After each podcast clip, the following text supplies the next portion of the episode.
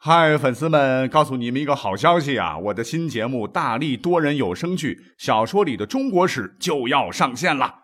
想要了解新节目或者跟我互动聊天，赶快来加入 VIP 粉丝群，入群二维码就在本期节目的声音简介中。你也可以添加我的小号，拼音大历史加六零六 D A L I S H I 六零六，然后拉您入群，我在那儿等你。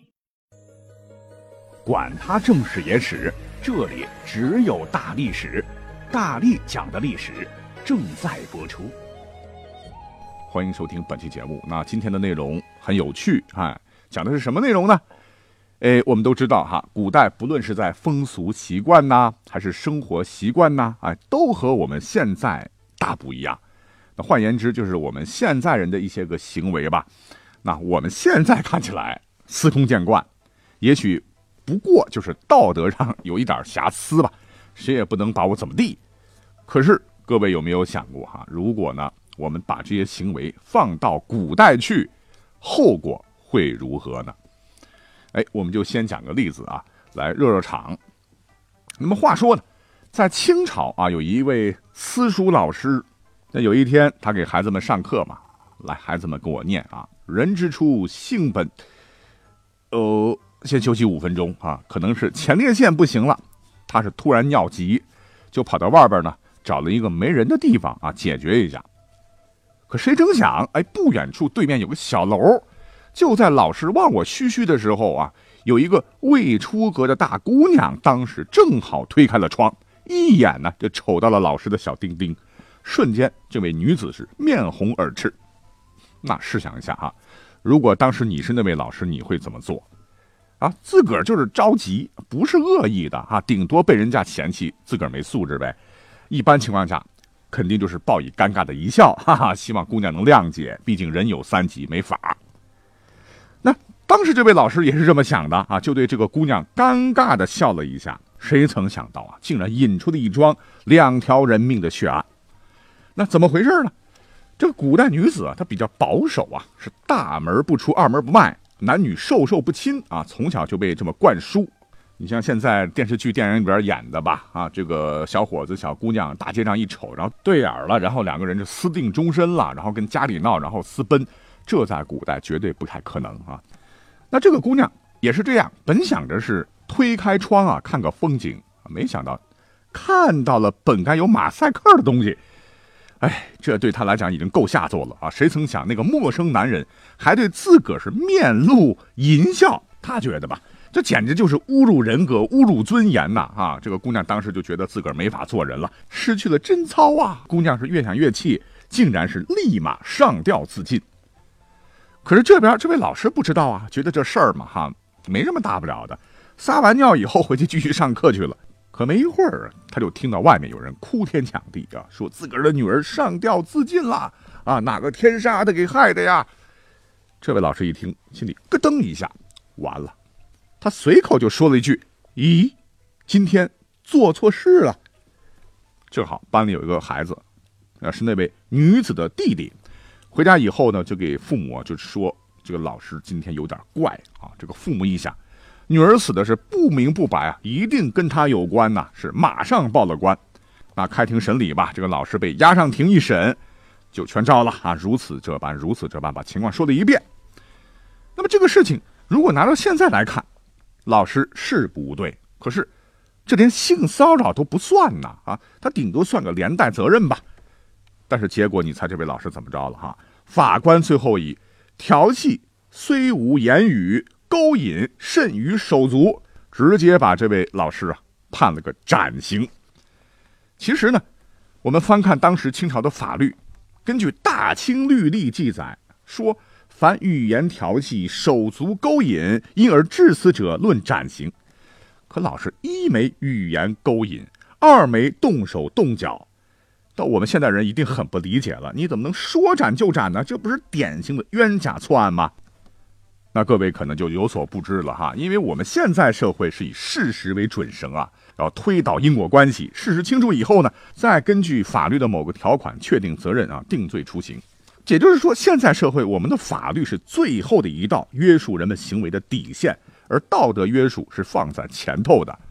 可古代不一样哦，在古代，道德就是底线，道德有时候大于法律，谁碰谁完蛋，你奈谈何呢？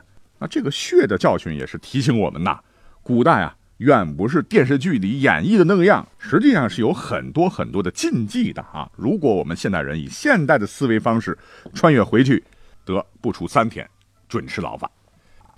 哎，那我们就再举几个例子啊，比方说我们现在呢，哎，经常看到有小孩调皮呀，这个爱上树掏鸟蛋呐，啊，或者是上树抓几个小鸟养着玩啊。哎，在唐代，告诉大家，千千万万别让自个儿的孩子这么干啊，要出大问题哟。那么话说，在唐懿宗时代啊，曾经就发生过一个上树掏鸟引发的大案，当时是轰动长安城。那么话说当时啊。管理整个长安城社会治安的京兆尹，这个人唤作温章。一天呢，他刚上班，哎，就听到衙门口专门接受放告的挽铃哗啦啦的响起来了。什么是挽铃呢？啊，就有点类似于清代的击鼓喊冤。这个温章出去一看，好神奇呀！这撞铃的竟然是一只乌鸦。哎，这动物竟然也会来报案。在强烈的好奇心的驱使下，这个温章呢？就跟过去要一看究竟，这只鸟呢就把它引到了城外的一棵树下。文章一瞅，果然有情况，原来是一个掏鸟犯，正爬在树上掏鸟呢。啊，是在做做烧烤，还是想住着玩那就不知道了。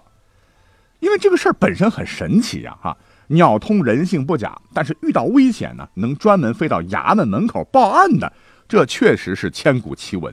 所以呢，这事儿就闹大了。虽然说你找遍当时唐朝的刑典唐律，套鸟什么罪呢？压根儿就没有这一条啊，顶多就是教育一顿。可是这个叫温章的啊，后来呢，直接判了这个掏鸟的死刑，验明正身，立即正法。那这个故事一听完，我们不觉得更荒唐吗？啊，前头起码他也是个受害人呐，那这算哪门子死刑嘞？可温章呢，他一点不着急。搬出了唐律的另外一条条文，什么内容？就是凡是造成灵异事件、影响到天数的案件，都可以从重从严判。因为古人迷信嘛，啊，有一些天象，比比方说什么天狗吃月亮啊，哈雷彗星扫过地球啊，还有一些自然现象啊，冬天打雷下雨雪啊，现在不是反常天气很多吗？还有就是故事当中的这个鸟禽自个报案等等。它都归于异象，乃老天示警啊！这可能会影响皇帝大大和当朝国运，当时真是了不得的大事儿了。那这个事儿看起来小，可是一拔高上纲上线，完了，这个掏鸟汉子看似掏的是鸟，实则影响了天下，七罪当诛。就这么地，倒霉蛋下了黄泉啊！没理可讲，因为他生错了年代。在唐代呢。除了刚才这个事儿，还有一件我们现在的老百姓啊万万不能去做的事情啊，就是唐朝以前也不行，那就是私自加盖房屋。哎，你想现在咱们身边这种事儿还少吗？哈，尤其是些农村地区，这小炮楼想咋盖就咋盖，顶多罚款拆了不就好了吗？可是，在古代这事儿非常大。那当年的唐文宗哎，就专门针对这个问题是三令五申呐，让基层坚决贯彻落实，说。普通市民和商人家的宅院，如果站在二层能俯瞰到其他人家的宅院，那房主呢就要被打一百大板，这估计都能打出翔啊！这么屁股打烂，你还得给我三个月以内限期拆除。如果到时候还不拆除，直接拎到监狱关小黑屋。那如果你要是再不听话怎么办呢？啊，就按照你盖楼的层数给你算刑期，盖得越高，判刑越重。这个上限就是流放充军、杀头啊！你看恐怖不啊？就是到了后头的唐敬宗时期啊，当时有一个外国商人呢，他老外嘛不知道这这个回事儿啊，就犯了忌讳，因为楼盖的太高，结果被判了个谋逆之罪，满门抄斩。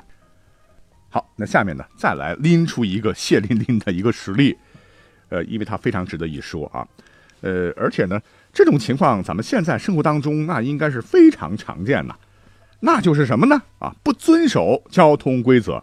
你看现在咱们有小轿车，古代呢，人家有马啊，马车就相当于现在的车嘛。现在车多，交通拥挤啊，古代也是一样啊，路就这么窄嘛啊。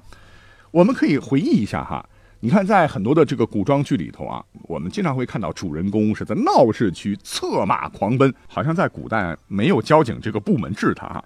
其实呢，这是不符合历史情况的啊，因为这种严重的超速行为、严重违反交规的行为，如果说放在古代，比如说宋朝，如果你被逮着哈，你以为就是扣你一点分儿、罚你点钱，然后局子蹲几天就完事儿了吗？